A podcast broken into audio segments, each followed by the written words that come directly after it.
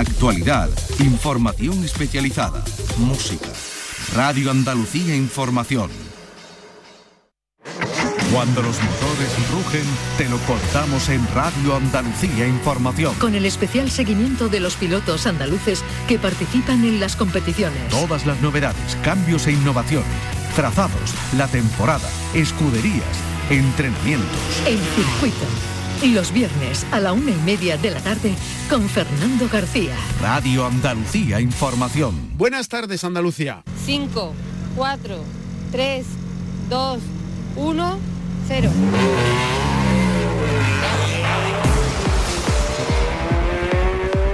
Arranca este fin de semana el Campeonato de Andalucía de Montaña. Lo hace con la subida a Algar, que cumple 33 años. 13 pruebas se incluyen dentro de este campeonato que levanta el telón este fin de semana y que vamos a analizar enseguida con el responsable de la montaña de la Federación Andaluza de Automovilismo. Hablando de las cuatro ruedas, se inicia también este fin de semana el Campeonato del Mundo de Fórmula 1.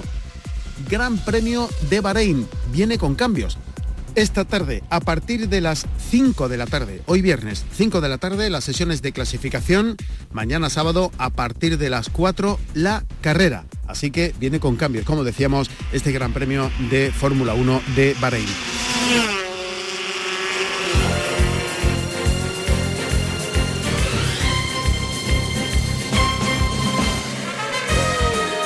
Y hablando de las dos ruedas, tenemos en Andalucía a los equipos de Moto 2 y de Moto 3 participando en el circuito de Jerez Ángel Nieto en unos entrenos oficiales antes del inicio del Campeonato del Mundo de Motociclismo. El circuito con Fernando García. Arrancamos, en la realización están Pepe Rosales y Álvaro Gutiérrez.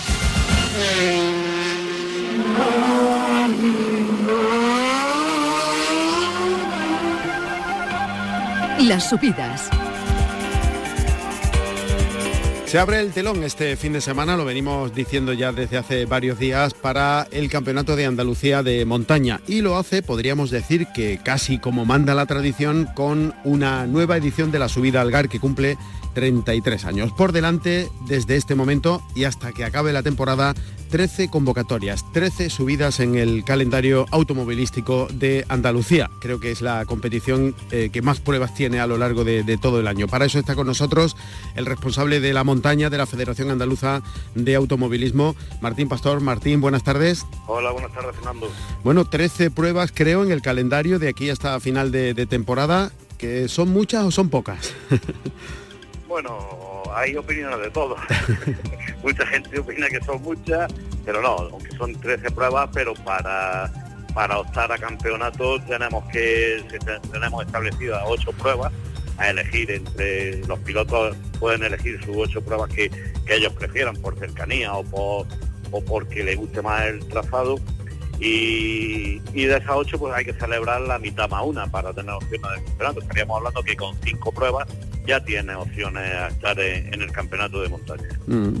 ¿Y tenía ganas ya de que empezara la, la competición o, o, se le hace largo estos 13 fines de semana eh, con, con, competición? Pues... Mmm, sincero, no. ¿eh? Tiene usted que ser sincero, ¿eh? Sí, sí, sí. ya, ya lo creo, ya lo creo. Sí, había ya ganas de, de empezar, empezar una, una, nueva temporada. Eh, viene, seguro vamos a tener coches nuevos, eh, vamos a tener el tema de los car cross, car cross también ya que vienen con homologación directa FIA. O sea, vamos a tener una serie de novedades que, que lo, lo que van a hacer va a ser eh, realzar las pruebas. Uh -huh. eh, Martín, ¿y la familia qué opina? Lo digo porque estos 13 fines de semana de competición significa que usted dice hasta luego, ¿no? Eh, bueno, yo tengo la suerte de que mi, mi mujer también es una apasionada ah. del, mundo de, de, del automovilismo y desde que yo empecé a correr cuando tenía 18 años, ya voy camino de los 55 y ella siempre ha estado a, a mi lado, o sea que y ella pues eh, me acompaña todos los fines de semana, todas las carreras, eh, tiene disponibilidad para eso y, y eso es un es un extra, una ayuda, porque si no sería 13 fines de semana fuera, más las que te llaman para que vaya a una prueba actuar de, también oficial. Yo vengo haciendo 20, 22, 24 pruebas más o menos al año, ¿eh? las mías más las que las que me llaman para que le eche una mano eh, en otras labores. Y, y, bueno, a los que nos gusta esto, esto es un veneno que llevamos dentro, que, que no sé, tiene, tiene un, gusanillo, sí, sí, tiene un gusanillo que, que nos hace estar ahí, aunque sea todos los fines de semana seguidos. Está claro. Eh, bueno, Martín, ¿usted elige la montaña porque, porque le gusta, porque puede, porque le atrae, o, la federación es la que le dice, no, Martín, usted se encarga de la montaña? Bueno, en su día, yo siempre he sido, ya te digo, en los tiempos que yo corría siempre hice, hice montaña. Montaña, ¿no? Corriendo en montaña y, bueno, esto fue Paco Melero, que en paz descanse, en un, yo que ahora lo tenemos dentro de la semana que viene, el fin de semana, este no, el siguiente, el rally de, la Almanzora, su décima edición. Y ahí fue donde yo empecé con Salvador Segura a organizar el rally de la Almanzora y donde conocía a Paco, a Paco Melero, que, en paz descanse. Y, fue Paco el que dijo, oye, te quiero en la montaña bueno, después cuando sucedió lo que sucedió, pues Manolo me dijo, oye, que yo mm, compartía compartía la, decisión de, Paco y quiero igualmente que siga en la montaña. Y entonces pues tampoco me he planteado ir, ir a otra modalidad, porque a mí, como te digo, la montaña me apasiona, me gusta y, y de hecho el entusiasmo que uno le pone, pues yo creo que también está dando también está dando los resultados que está teniendo en los últimos años la montaña, junto con el equipo de, de gente que conforman, que conforman eh, la comisión la comisión de montaña, como mi, mi, compañero Rafael Martínez, que él lleva la, parte técnica. Claro que eh, esto es como qué dedo me quito de la mano que no me duela, ¿no? Si le, si le preguntamos a un aficionado del automovilismo por las subidas, por las cronometradas, los rallies, eh, será difícil que, elija, pero es verdad que la montaña tiene su, su, atractivo especial, por lo menos visto desde el punto de vista en el que yo lo he visto, ¿no? Que he estado en Lanjarón, he estado en Urique, he estado en Algar, he estado en Macael, no sé, son acontecimientos como están centrados, digamos, en una zona muy concreta, que no es como el rally, que es mucho más disperso por los tramos, eh, es como que se vive de una manera más intensa, ¿no? Y también es para los, para los que acogen la, prueba de, la montaña, también significa algo diferente, ¿no? Con respecto a una pasada de un rally que sí, pasa y adiós, ¿no? La, la montaña está en el sitio y ahí se queda durante todo el fin de semana, ¿no? Es cierto, lo tenemos todo concentrado en la más larga, bueno, que es este, Estepona con 8 kilómetros, pero no es lo normal. lo normal es que estén entre entre los 3 kilómetros 800, los 4 200, más o menos la distancia que tiene la prueba de montaña, y ahí se concentra todo. Y la verdad que la gente, pues llega, ya lo has visto tú, que hemos tenido la suerte, y vamos a tener también este fin de semana la suerte de que esté acompañándonos en, las labores de, coche cero, ¿eh? Eh, y se concentran en, en, un punto, llegan a primera hora con sus neveras, su bocadillo allí es distinto a, un rally o que tienes que estar desplazándose, moviéndose de un lado para otro. Y para los sitios donde se produce, pues también es un, es un ingreso extraordinario que hay que, que, sí, que agradecen ¿no? los, los, que viven en, la zona. Eh, Martín, eh, se abre el telón, como decíamos al principio de la entrevista, este fin de semana Algar, casi siempre es la que abre el calendario, 33 años de forma ininterrumpida, ni siquiera la pandemia, la COVID, eh, provocó que se tuviera que suspender la de Algar, porque todo vino después en ese año 2020, y 46 inscritos en, una temporada que, empieza ya. Eh, no sé cómo ve el número de, de inscritos, ¿está satisfecho? ¿Está dentro de lo que esperaban? Eh, sí, yo contaba con que íbamos a tener una, muy buena participación. Yo creo que tener 46 participantes en la subida a Argar, que tú conoces mejor que nadie lo que es el pueblo y, mm. de, lo, de, lo, que disponemos allí, meter más coches tampoco sería, sería bueno. ¿Vale? 46 es un número extraordinario. Eh, van a hacer las delicias de van a hacer disfrutar al público y van a hacer que el fin de semana sea, un fin de semana extraordinario como, como ya llevan 33 ediciones sucediendo en Arga. Y si miramos hacia adelante, eh, Martín, ¿Cómo se presenta la temporada? ¿Hay algún cambio significativo, alguna novedad interesante este año? ¿Cómo se espera que sea 2024? Bueno, pues la única, no hay cambios así muy significativos, lo único que sí hemos hecho es ampliar eh, el número de pruebas para la Copa Carcross, ¿eh? lo hemos ampliado este año dentro de la Copa Carcross. Eh, el año, estos años anteriores hemos tenido seis pruebas nada más, este año se ha, se ha aumentado a nueve, tenemos Algar, tenemos Ubrique, Noalejo, Montoro, eh, Colmenar, Lanjarón, Casarrabonela, Berja y Macael. Creo que no me he dejado ninguna. Todas forman parte de, lo que pasa en la Copa Carcross y es la, la novedad más destacable para, para este año. Martín Pastor, responsable de la montaña de la Federación Andaluza de Automovilismo. Muchísimas gracias por atendernos como siempre y mucha suerte para este año. Muchísimas gracias a ti, Fernando, y nos vemos en la ceremonia de presentación allí en Algar. Un abrazo. E igualmente, Fernando.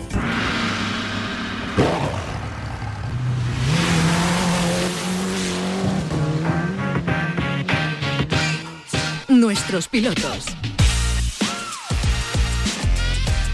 Entre los 46 inscritos que van a participar este fin de semana en la subida al GAR está el que ha sido campeón de España de montaña, campeón de Andalucía de montaña, en fin, uno de los pilotos más laureados del automovilismo en Andalucía. Estamos hablando de Humberto Janssen, que reaparece este año 2024 con su clásico Porsche. Así que vamos a saludar al campeón Humberto. Buenas tardes. Buenas tardes. Con el Porsche el mismo del año pasado, pero con algún retoque para mejorar, ¿no? Sí, un poquillo de aerodinámica, muy leve, muy leve, es lo que hemos podido hacer este año. Porque a pesar de que te vaya tan bien y que saques tan buenos tiempos, siempre hay algo que, que- que mejorar, ¿no? Hay mucho que mejorar, mucho, pero claro, el presupuesto no da más, no da mucho. Bueno, y es tu, tu primera carrera este año, ¿no? Sí, esta es la primera. Arga siempre suele ser la primera. Y desde el 17 de diciembre, que tengo entendido que fue tu última carrera, hasta este momento, eh, ¿qué has hecho? Entrenar, supongo, ¿no? Eh, sí, unas cuantas veces al circuito de Guadí y a probar el coche, a probar unas cuantas cosas y lo que he hecho. eh, bueno, he salido ya cuatro veces a Guadí este año. ¿Y, y tienes ganas? ¿Empiezas con ganas, con ilusión? Sí, siempre se empieza con ilusión porque quieres ver si lo que ha hecho, no lo mismo circuito que montaña, a ver si funciona bien, como el morro va del coche, si está bien a las curvas, eso es lo que siempre buscamos. Si el mor- morro va bien, el trasero siempre se regula mucho más fácil. El problema de los Porsche es. ¿Y con qué objetivo te planteas participar eh, este año? ¿Te, te marcas al- algún objetivo o dependiendo de cómo vayan saliendo las cosas, ya luego vas viendo? Es que prefiero hacer carrera por carrera y así no tengo no tengo ningún objetivo en concreto. Me gustaría hacer por lo mismo, me gust- si podría, me gustaría hacer lo mismo que el año pasado, el Campeonato de Andalucía y, y la Copa de España. ¿Ya has mirado el tiempo del año pasado en Algar? Sí, sí, sí. Ya, lo, lo tienes, lo tienes grabado ya, ¿no? Sí, lo tengo grabado desde 2019, que no soy capaz de bajarlo desde el 2019. ¿Y por qué? ¿Qué ha pasado? Pues no sé, pues, ¿Tú tienes margen de, tienes margen de mejora? Debería, debería, porque el año pasado pusimos un motor mm, de más cilindrada, un 4 litros, que antes corríamos con 3.8, le hemos hecho mucha carga aerodinámica, y debería, lo que pasa que también es culpa mía tampoco, siempre corro con ruedas viejas, y cuando hice el buen tiempo, ese día, ese año llevaba ruedas casi nuevas. Bueno, el asfalto está un poco más resbaladizo este año, ¿eh? que va, parece que es más rabadizo. Y también ahora están diciendo que para el fin de semana se espera lluvia. Bueno, acaban de quitarla. Yo he visto la previsión para el fin de semana y dan frío, el sábado sobre todo, frío, pero de, de lluvia no, no, no aparece nada. Ojalá fuera verdad. Tú de todas maneras vas preparado, ¿no? Sí, yo tengo todo preparado para la lluvia. Yo pensaba que iba, iba a lluvia. A mí me gusta correr lluvia, pero el problema está que después hay mucho trabajo para limpieza. Tienes que limpiar el vano todo, tienes que limpiar todos los fondos, paso de ruedas y es un trabajo grandísimo para dejarlo otra vez el coche bien. Pero un día soleado, Eso es lo que me molesta de la lluvia. claro, pero también un día soleado, espléndido, con solecito así bueno a mediodía, a la una y media, dos de la tarde, tres de la tarde, que es cuando van a empezar las mangas, con la curva de la fuente de Algar, por ejemplo, llena de público, eso también apetece, ¿no? Hombre, claro, y para, para el espectador que haga un buen tiempo siempre siempre viene mejor que haga frío. Estar ahí en la cuneta con frío Es muy duro, ¿eh? Sí, pero que tú prefieres, si te dan a elegir, tú prefieres lluvia. Sí, Mm. prefiero lluvia y encima que haga calor. Las dos cosas. Es, es- a mí es lo mejor. Bueno, yo sin embargo me imagino esa tracción trasera en ese coche que, llevas y, es un poco peligroso la lluvia, ¿no? Con esa tracción, ¿no? Sí, no, no es lo suyo, la verdad que no. Lo suyo es un cuatro patas, pero y menos un Porsche que tiene el motor por detrás del eje trasero. Entonces, lleva que no, un Porsche muy peligroso, pero me gusta. Tú llevas el tiempo del año pasado y del 2019, que dices no lo mejoras desde 2019, y tu objetivo fundamental es batirte el tiempo que obtuviste tú mismo, ¿no? Sí, siempre intento mejorar el tiempo que yo hago. Siempre, mi meta es mejorarme mi tiempo. Bueno. ¿De salud la cosa bien? Ha salido un poquillo cosas raras, pero sí. Pero solventables, ¿no? Sí, sí. Pues nos alegramos muchísimo de que nos podamos ver este fin de semana en Algar, abriendo el campeonato de, de, montaña. Me alegro de oírte, Humberto, y mucha suerte este año. pues muchas gracias. Gracias por todo.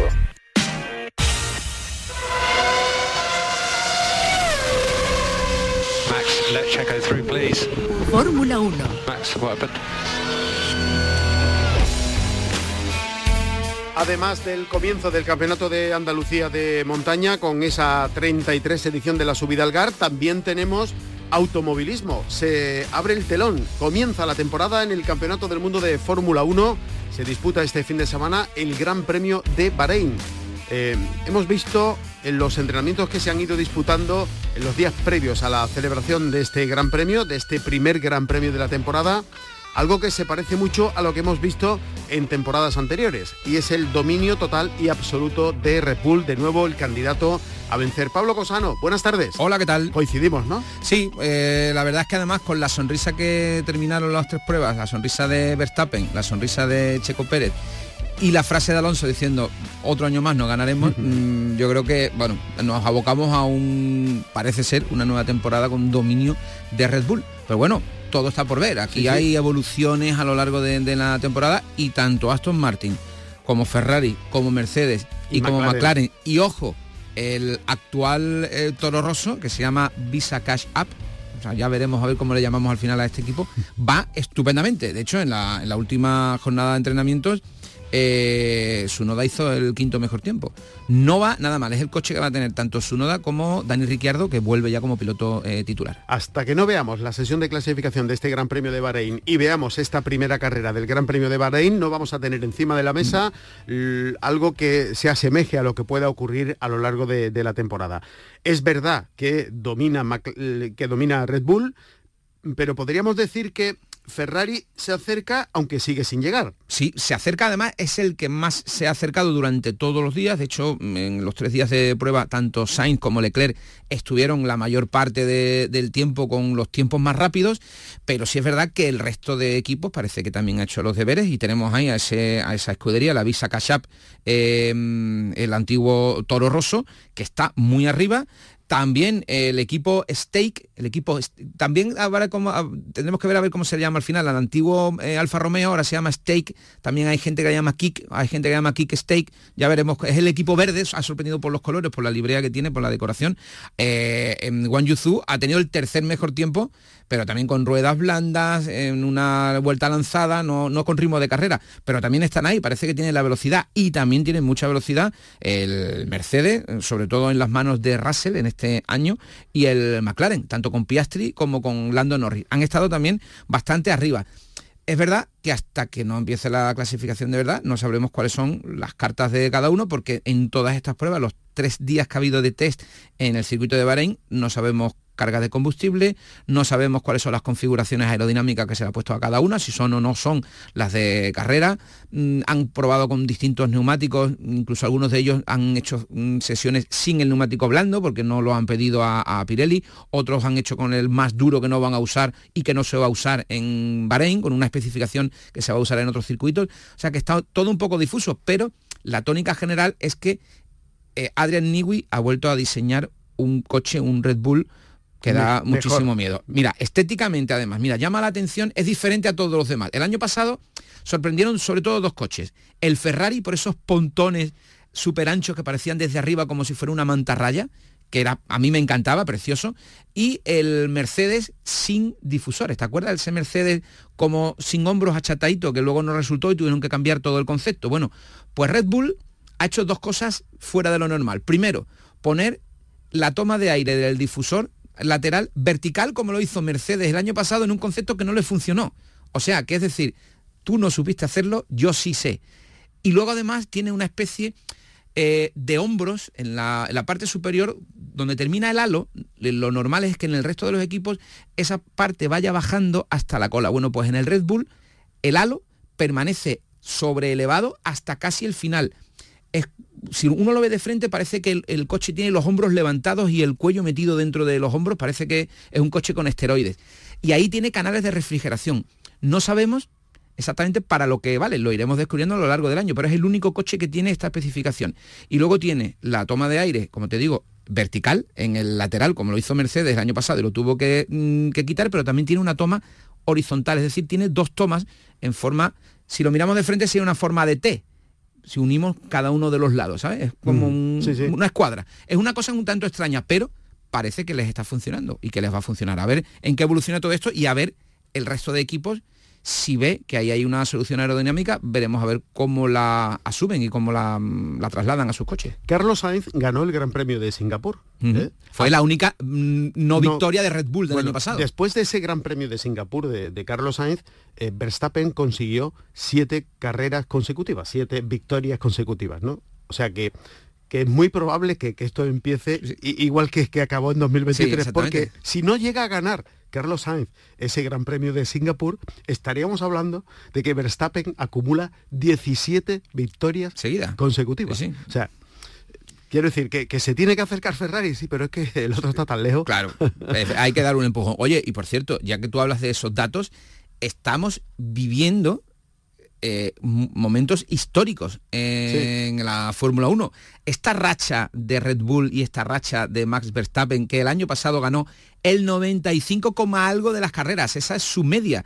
Eso es algo estratosférico. Eso probablemente no... Bueno, este año a lo mejor, veremos. Qué, qué mala Pero- suerte, ¿no? Dar el paso a la Fórmula 1 y tener que competir con alguien que no te sí. va a dejar ni que Sí, te sí, es acerques, ¿no? 95% de victorias en las carreras en las que ha participado. Esa estadística es demoledora y no había ocurrido jamás. Nadie había tenido tal superioridad y tal dominio como, como Max Verstappen el, el año pasado. Otra cosa, Pablo, eh, lo de Hamilton a Ferrari, que deja el futuro abierto para, para Carlos Sainz, deja también abierto el futuro para el asiento que ocupa Hamilton en Mercedes. Ya sabe que se ha especulado con que quizás en algún momento se Alonso puede dar el paso, Fernando sí. Alonso, vale. Le han preguntado a Fernando Alonso en la rueda de prensa que ha dado en, en Bahrein y dice, primero tengo que decidir si quiero seguir compitiendo. Claro. Bueno, se le ve motivado, ¿eh? En los tres días de, de test se le han Estaría visto bueno, bien. ¿no? Lo que pasa es que es, es cierto que yo creo que se está empezando a mosquear y a cansar ya de esa pregunta de, oye, el año que viene vas a ir a, a Mercedes. Entonces yo creo que por eso está respondiendo de esa manera 2025, ¿no? tan Primero- desabrida. De hecho, el otro día también dijo, oye, es la última vez que lo repito, no me preguntéis más por esto, aunque claro, luego los periodistas preguntamos lo que nosotros nos interesa, lo que nosotros queremos o consideramos oportuno. Eh, pero es verdad que él ya ha dicho que no lo sabe. Bueno, Eh, y en, en- en cuanto a Carlos, mm, a mí me ha- el movimiento me ha parecido muy injusto para él. Es verdad que si se te ofrece un heptacampeón del mundo para ocupar, tú tienes que valorar, evidentemente le tienes que dar uno de los dos asientos. Y aquí Ferrari ha valorado mucho, bueno, pues la historia con eh, Charles Leclerc, que es un piloto que ha crecido en la escuela de pilotos de Ferrari, y bueno, pues han decidido apostar por su inversión, aunque em, con Carlos tenían la única victoria del año pasado, y poles también, tenían una pole cada uno, ¿no? Creo, o, o dos poles Leclerc, ahora, Sí, no recuerdo. claro que- Han apostado por su piloto, el piloto que ellos han, han criado. Y el- luego el tiempo mm, dirá si se equivocan o Claro, no, ¿no? y ahí se abre la pasa. puerta Eso. para Carlos, que Carlos podría, debería ya empezar a ofrecerse a Mercedes, por ejemplo. eh, y mm, también, bueno, Carlos tiene ahí una puerta abierta con el futuro equipo de mm, Audi, Audi. que entra en 2026, aunque eso sí, le conllevaría estar un año de sequía, un año de no estar en el Campeonato del Mundo de Fórmula 1. Podría buscar también un puente. Y oye, y también hay otra pelea aquí mm, eh, soterrada de la que nadie habla. Eh, Dani Ricciardo, que vuelve de piloto titular al, al antiguo Toro Rosso, al Visa Cash App, que es la escuela de pilotos de Red Bull, es el segundo equipo de Red Bull. Sí. Este no vuelve para coger el, coche número 2. Este vuelve porque su idea es dar el salto a Red Bull de nuevo, recuperar el volante que tuvo y que él decidió abandonar ante la presión de, de Max Verstappen. Bueno. O sea que esa peleita también está ahí. ¿eh? Vamos a ver qué pasa este primer fin de semana. Esta tarde a las 5, ojo, viernes, hoy a las 5 de la tarde, las sesiones de clasificación. Mañana sábado, mañana sábado a las 4 de la tarde, la carrera de este Gran Premio de Bahrein, el primero de la temporada. ¿Algo más, Pablo? Sí, hay que estar pendientes también de lo que hacen escuderías como Haas, que no parece que haya levantado cabeza y que ha prescindido de Gunther Steiner, de su, de su eh, jefe de, de, equipo, por los malos resultados del año pasado, que acabaron últimos, y Alpine. Alpine no parece que mm, esté dando con la tecla otro año más y tiene ahí a su dupla de pilotos franceses un poquito mosqueados porque parece que no van a tener coche otra vez, en principio. ¿eh? Tú querías que esto arrancara ya, ¿no? Sí, claro. Estaba los fines de semana ahí un poco... Viendo carreras antiguas. pues lo vamos a ver, a ver qué ocurre. Lo contaremos la semana que viene. Gracias, Pablo. Un abrazo. Otro.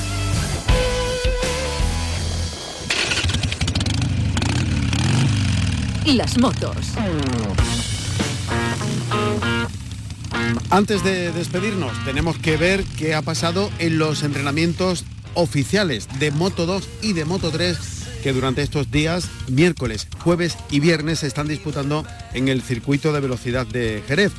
Eh, los de hoy todavía no han concluido, terminarán a partir de las 5 de la tarde. ¿Pero qué sabemos hasta este momento? Bueno, pues que Aaron Canet en Moto 2 y David Alonso en Moto 3 repiten como los más rápidos de la segunda jornada de entrenamientos oficiales. En este sentido hay que decir que en Moto 3, en la categoría pequeñita, José Antonio Rueda ha sido segundo en la clasificación, segundo mejor tiempo, y duodécimo el eh, piloto eh, andaluz, también David Muñoz.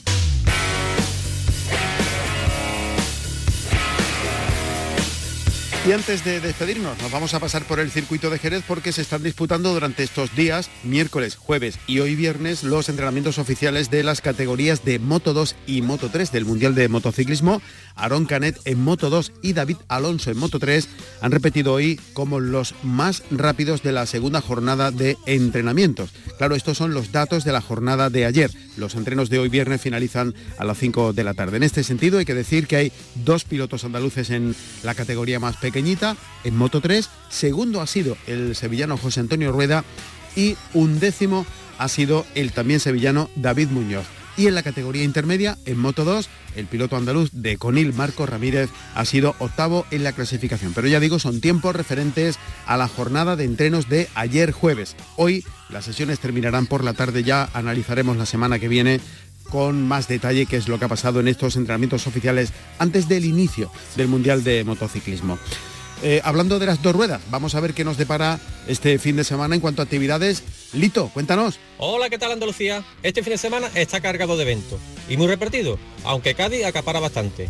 Comenzamos con Jaén, el sábado 2 y con Motero Torres del Campo, porque en el, en el recinto ferial de esta localidad jienense se celebra el primer motoalmuerzo Villa Torre del Campo.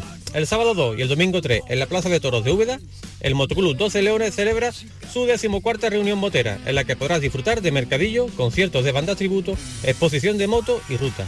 Nos vamos para Córdoba, al recinto ferial de Almodóvar del Río. Allí el Motoclub Cárbula celebra su decimotercera concentración mototurística, los días 1, 2 y 3 entre muchas actividades podrás disfrutar de música electrónica con vinilo. Vámonos para Málaga, para Marbella y su Palacio de Ferias y Congresos. Allí, el Motoclub Los Mentirosos organizan su quinta concentración, los días 2 y 3. La entrada es libre y el evento es a beneficio del Club Deportivo Jacamar de Marbella, que fomenta el deporte en silla de ruedas. Y acabamos en Cádiz, en Torraláquime, el sábado 2. Se celebra la primera concentración motociclista, décimo aniversario Caballeros del Asfalto. El punto de encuentro es el campo de fútbol. En Chipiona, también el sábado 2, en el Parque Blas Infante, el Motoclub Los Mascas organiza la primera concentración motera con exhibición del Stun Narcís Roca. En Medina Sidonia, los días 2 y 3, en su recinto ferial tenemos la decimocuarta, la la décima concentración motera, Ruta del Toro, con paella gratis, firma del piloto David GP, exhibición de la Escuela de Motociclismo de Jerez y exposición de motos clásicas. Y acabamos en San Lucas de Barrameda con el segundo encuentro nacional de clubes Vespa, los días 1, 2 y 3, un encuentro para Asamblea General de Socios que cuenta con muchas actividades como rutas, concursos, cortes de jamones o exposiciones. Eso es todo Andalucía. Recordad como siempre las dos máximas. Máxima precaución y máximo disfrute. Adiós. Pues hasta aquí la información del mundo del motor. Volvemos la semana que viene con más cosas. El circuito con Fernando García. En la realización estuvieron Pepe Rosales y Álvaro Gutiérrez. Si van a salir a la carretera, mucha precaución y no se olviden de ser felices.